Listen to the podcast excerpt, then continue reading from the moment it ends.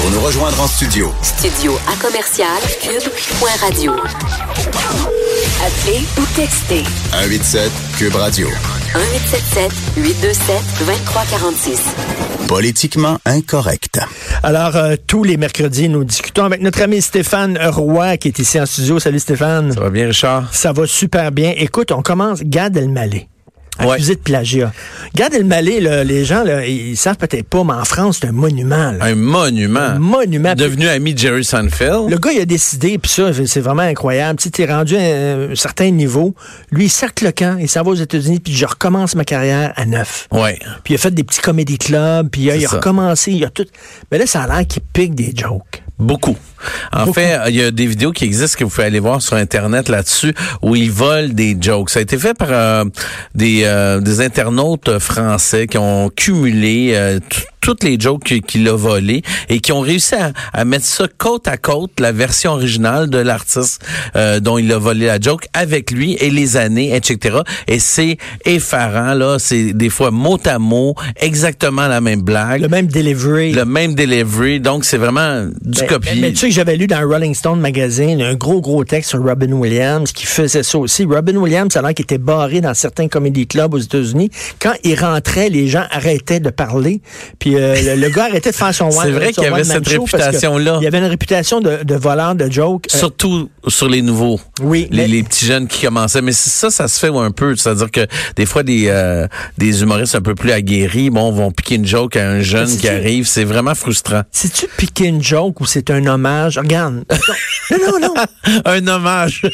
Non, non. mais attends une minute, là. Il y, a- il y a des tunes, là. y a- souvent, il y a des tunes, là, on repique un beat d'une autre tune. puis On Oui. repique, tu sais, bon, Madonna avait repiqué comme un, un, un- truc de ABBA à un moment donné dans une de ses tunes. Moi, une phrase, un mot, des fois, c'est un punchline, ben, ça fait quand même de la peine. Mais quand c'est un segment complet de 5, 6, 8 phrases, là, ça commence à être vraiment quelque chose comme du vrai vol, du vrai vol de droit d'auteur. Et il y a une autre chose qu'il faut dire, c'est que dans, dans le monde, on s'influence tout, c'est vrai. Donc, euh, des fois, en même temps, part dans trois pays différents la même blague. Ben parce oui. qu'on est influencé par les mêmes choses. Fait que des fois, ça arrive presque au même contenu, mais ça se peut, ça. Sauf que ce qu'on voit dans le cas de Gad Elmaleh, c'est du setup, punchline, delivery, tout. Ça, c'est des termes euh, d'humour, mais tout, tout est exactement identique. Par exemple, à George Carlin, il fait une joke pareil, pareil comme George Carlin. Il y a des humoristes québécois qui ont fait ça aussi, piquer du stock aux Américains en se disant, bon, les Québécois, ils savent pas trop. des années, des années 50, là, on n'avait pas Internet, on n'avait rien. Paul Berval, Gilles Oui. Lacette, puis ça, là, il partait, là. Incroyable. Il allait à New York en char, en pleine tempête de neige, il allait voir un show, là, puis là, quand il revenait, il y en a un qui conduisait, puis les autres traduisaient dans le siège de l'arrière, puis le lendemain matin, il représentait le même crise de show. C'est vrai, c'est vrai que ça ça, se fait. Puis il y a- il y, a encore des humoristes aujourd'hui qui font des comédie clubs. Moi, j'y vais. Je vais pas piquer des jokes, mais, mais euh, tu, tu vois qu'il y a des, des, des, des humoristes qui font ça, mais moins qu'avant parce que c'est très dénoncé dans le milieu de l'humour. C'est très mal accepté et, et avec raison. Donc, euh, Gad Elmaleh, en ce moment, là, il est en train d'être- un bouc émissaire de tout le milieu humoristique parce que personne n'aime ça, à ce point-là, ça en peut plus. tuer une carrière, ça? Je pense que oui, ça peut ralentir une carrière. Ça veut dire que nous, on travaille beaucoup en équipe. Ça veut dire que tu as des auteurs qui travaillent avec toi. Tu vas t'inviter sur des, des spectacles. tout ça. Si tu, euh, tu fais ça, ben tu vas être barré euh, tranquillement. C'est un peu niaiseux, par exemple, parce qu'écoute, là, c'est certain que ça va se savoir. Voyons donc. Oui. On n'est pas en 1950, là. Moi aussi, je trouve ça un peu effarant qu'ils le fassent pareil. Puis tu te dis, hey boy, euh, il va se faire, il va se faire pogner. Mais ils le font. Mais tu sais, il faut, faut faire attention. Il y a un moment donné, il y a un segment où il imite euh, Martin Matt en botte de ski. Moi, si tu veux ce segment-là dans le vidéo où on dit qu'il copie, je pense pas qu'il copie. Je pense que des fois, tout le monde a dit, ah, c'est drôle marcher en botte de ski. Puis il y a pas de ligne euh, collée à ça, de ligne telle quelle avec une formulation précise euh, que Martin Matt a dit qu'il répète, mais il fait, ah, c'est drôle de marcher en botte de ski. Les deux ont trouvé ça. Là, je trouve que c'est peut-être pas du vol. C'est peut-être tout simplement euh, une observation similaire Oui. de la réalité, une observation comique. Fait que des fois, il faut mettre de l'eau dans son vin là-dessus, mais dans son cas, c'est particulier. là. Puis ça me fait de la peine. C'est un humoriste que j'aimais Ben beaucoup. oui. Puis pour les, les, les spectateurs, ils doivent être... euh, c'est sûr qu'ils trouvent les spectacles bons. Si tu voles les 20 meilleurs jokes des 20 meilleurs humoristes au, au monde, c'est sûr que ton show, il doit avoir du punch. C'est un hommage. C'est un hommage C'est aux un plus hommage. grands humoristes fait. Écoute, euh, Théo Taxi, tu veux nous parler? Ah, Ouais? Thé- Théo Taxi, rapidement parce que tu en as parlé ce matin. Là. Euh, écoute, euh, soit, tu sais qu'ils voulaient mettre 250 millions. Hein? Le gouvernement était censé mettre 250 50 millions. millions. Fait que là, moi, je voulais compter avec toi ce matin parce que je me suis dit, OK, 4 millions qu'a mis euh, Alexandre Taillefer. Partons. 5 millions, euh, 6 millions, 7 millions, 8 millions, 9 millions. Écoute-moi, 10 millions. 11 millions. Tu m'écoutes? 12 millions. 13, ah, ça va mal. 14 millions. 15 millions. 16, ça va mal. 17 millions. 18 millions. Ah, il y a, y a lumière rouge, 19 millions. 20 millions. 21 millions. Là, ça va très, très mal. 22 millions. 23 millions. 24 millions. 25 millions. Hey, là, euh, faudrait peut-être 26 millions. 27 millions. 28 millions. Là, là, ça, c'est pas un bon modèle à faire, 29 millions. Non, on va, on va aller au bout de 30 millions, 31 millions, 32 millions. On devrait-tu mettre 33 millions, 34 millions? On, on arrête sur 35 millions, 36 millions. Jusqu'à 60 avant de réaliser que ça fonctionne pas. Ça me fait capoter. C'est très drôle. C'est très drôle, mais, mais à un moment donné, tu dis, regarde, on a mis tellement d'argent. On va pas perdre tout cet argent-là. Là, il reste rien qu'une coupe de millions, puis on va sauver la mise. Puis là, tu sais, tu te rentres le bras, puis là, Ouais. le bras dans le tordeur. C'est ça, dans le fond, on peut pas. C'est comme quand tu tu rénoves une maison, là, tu sais. Ouais. Ah ouais, puis tu dis, ah ouais, c'est ça. Là, tu dis, on abandonne-tu ben, rendu si près du but? Ben, mais on est si près du but que ça? Et, et moi, ça me fascine parce que j'ai toujours cette ce réflexe-là de pauvre, parce que je viens d'un milieu de pauvre. Je fais, ah, c'est bon d'essayer des affaires, tout ça, d'investir dans la recherche à perte dans ce cas-là. Tu sais, bon, euh, c'est sûr, des fois, ça marche, des fois, ça marche pas. Mais tu dis, hey, 60 millions, là, c'est 600, pers- 600 familles avec 100 000 piastres. Ouais. Moi, je te jure que ça, là, ça aide l'économie. Là. Tu donnes à, à, à 600 familles québécoises 100 000 piastres pour ils investissent, ils vont acheter du stock. Je, je sais pas qu'est-ce qui aide le plus l'économie. Puis 250 millions, t'imagines? Et, et je, je connais pas les chiffres de Théo le taxi. Je me, je me dis juste c'est ça prend 250 millions pour partir une compagnie de taxi. Mon Dieu, c'est incroyable. Et ce gars-là était un dragon, un dragon là Oui. euh, qui, qui manque de feu certainement. Et, et, et tu regardes, il y, avait, il y avait Caroline Néron qui était euh, dragon. Et là tu te dis Radio Canada, c'était quoi votre concept?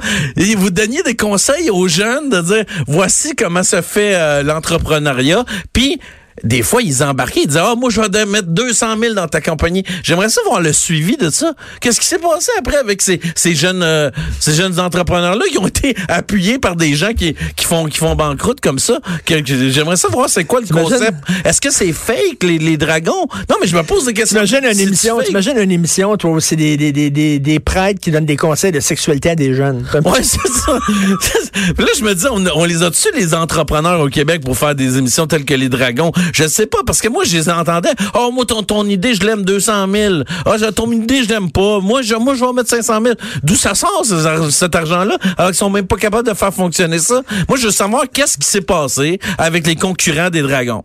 Qu'est-ce qui s'est passé avec les, les gars qui ont... J'aimerais, j'aimerais qu'on fasse un suivi. Ouais, moi, j'aimerais savoir si les autres ont été acceptés comme dragons. T'imagines ceux qui ont été, qui ont été refusés? J'aurais peut-être pu être un dragon. Ma compagnie de production de vidéos a fait euh, le double de bénéfices l'année passée. C'est-à-dire, on est passé de 40 à 60, 80 000. Je suis bien content. Mais il y a- déjà- eu avec le mot magique électrique. Tout le monde a fondu. en Ouais, ouais. Quel, quel Non, mais euh, je fais bien des blagues, mais j'aimais l'idée, j'aimais les taxis, je trouvais ça beau, tout ça.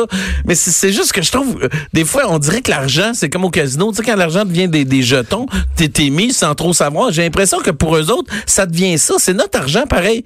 Tu sais, le- le- c'est nos fonds, c'est nos fonds de retraite qui sont là-dedans. Bon, c'est des fonds à risque, c'est sûr qu'il y a un retour, on va les revendre. Non, mais les autres, c'est ces pas, l'argent, c'est l'argent public. L'argent public, ça appartient à tout le monde, donc à personne. C'est ça. C'est ça qu'ils se disent. Écoute, l'Alliance des professeurs, je veux t'entendre. Ben, est-ce que tu voulais que je parle des djihadistes Ah, avant? Parce que, donc, euh, juste, tu sais, euh, je veux dire, si tu veux tuer Richard, tu sais qu'il y a deux pays où tu peux faire ça, toi, en tant qu'humain?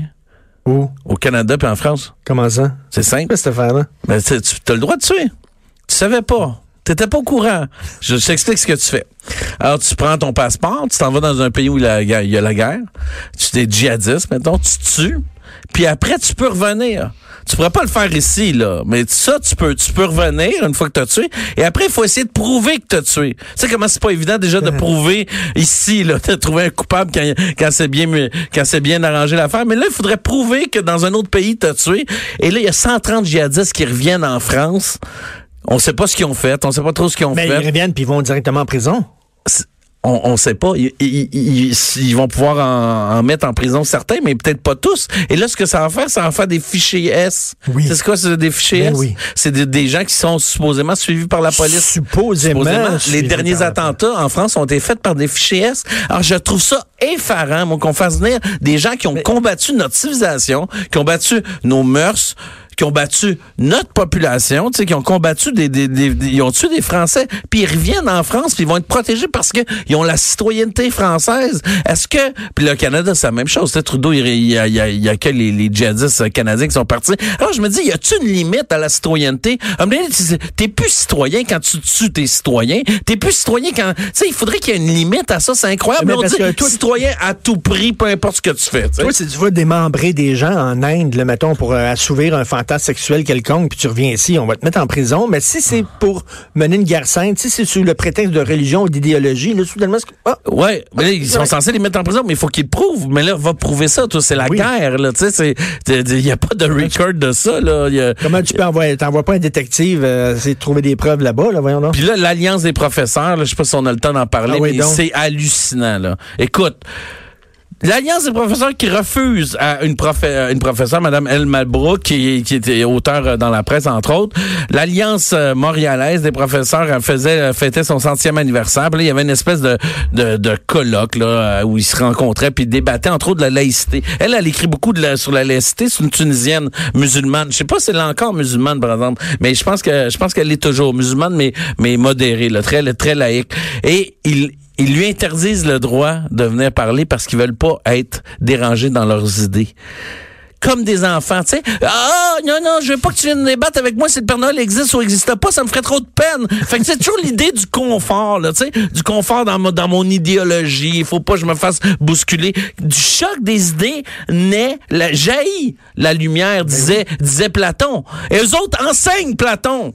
Je sais pas si tu vois comment c'est absurde. Ils vont enseigner aux enfants. Vous savez que du choc des idées naît, naît la lumière. Puis après, ils vont dire non, non, pas de débat. C'est-tu ridicule? Moi, je, moi, je suis gêné. Je suis gêné d'avoir une éducation universitaire. Je suis gêné de voir l'université vers où ça s'en C'est va. un syndicat de profs. Ah, C'est ça qui est le pire. De profs. C'est le bout de la marde.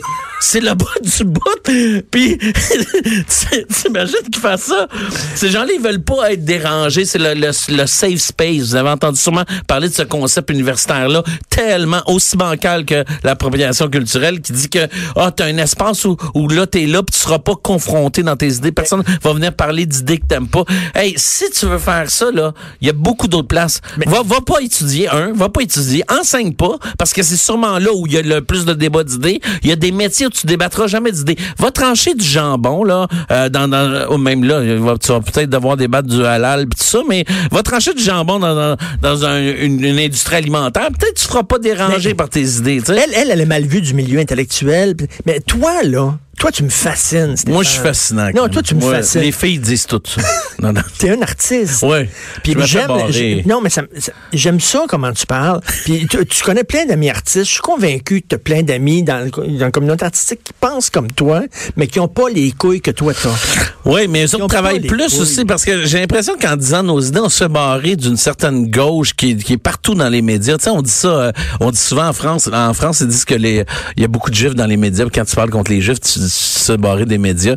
Moi, j'ai l'impression qu'il y a une certaine bien-pensance ici au Québec qui fait que t'es barré si t'as une idée autre. Puis moi, je viens pas, moi en plus, je me considère comme de la gauche. C'est ça qui est le pire, mais pas de, de cette gauche-là. Moi, je mais me de- considère d'une gauche ouverte, la gauche des lumières, euh, euh, tu sais, la, la, la, la, gauche qui aime la culture, qui est capable de débattre de culture, qui qui euh, t'as des qui amis est pas victimaire. T'as des amis artistes. là, tu prends un verre avec eux autres puis tu discutes avec eux autres. Ils pensent comme toi. Il y en a, il y en a, mais pas tous. Il y en a. Il y en a, mais il y en a beaucoup, mais ils diront jamais. Ils diront jamais, mais pourquoi? Parce que pour moi, un artiste, c'est quelqu'un qui, qui, qui, qui défend la liberté d'expression.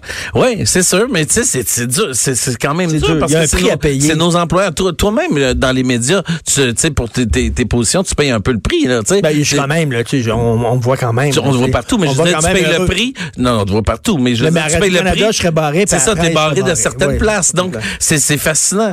Puis tu sais qu'on apprenait aujourd'hui que le nombre d'aspirants professeurs professeur est en chute libre au Québec. Je me demande pourquoi. Tu sais, quand, quand tu peux plus débattre en étant professeur, c'est ça que ça doit intéresser un petit peu moins le monde. C'est l'affaire la plus niaiseuse que j'ai vue depuis longtemps. Et tu sais qu'ils l'ont réinvité, hein? Parce que là, il était gêné. Et elle a dit non, j'y vais pas. Nadia El Mabrouk a dit non, je n'y vais pas. Là, ça va faire euh, à a bien fait. Elle a le goût d'avoir son safe space. Sté- Stéphane, merci d'être là. Ça fait plaisir. Merci d'être là. C'est le fun de J'ai t'entendre. pas eu une contravention en plus en venant. Hein. Ah ouais. Tourner à droite sur un feu rouge, supposément. Oh merde, OK.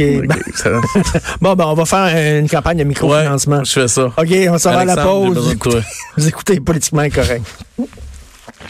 Politiquement incorrect. De 10 à 11.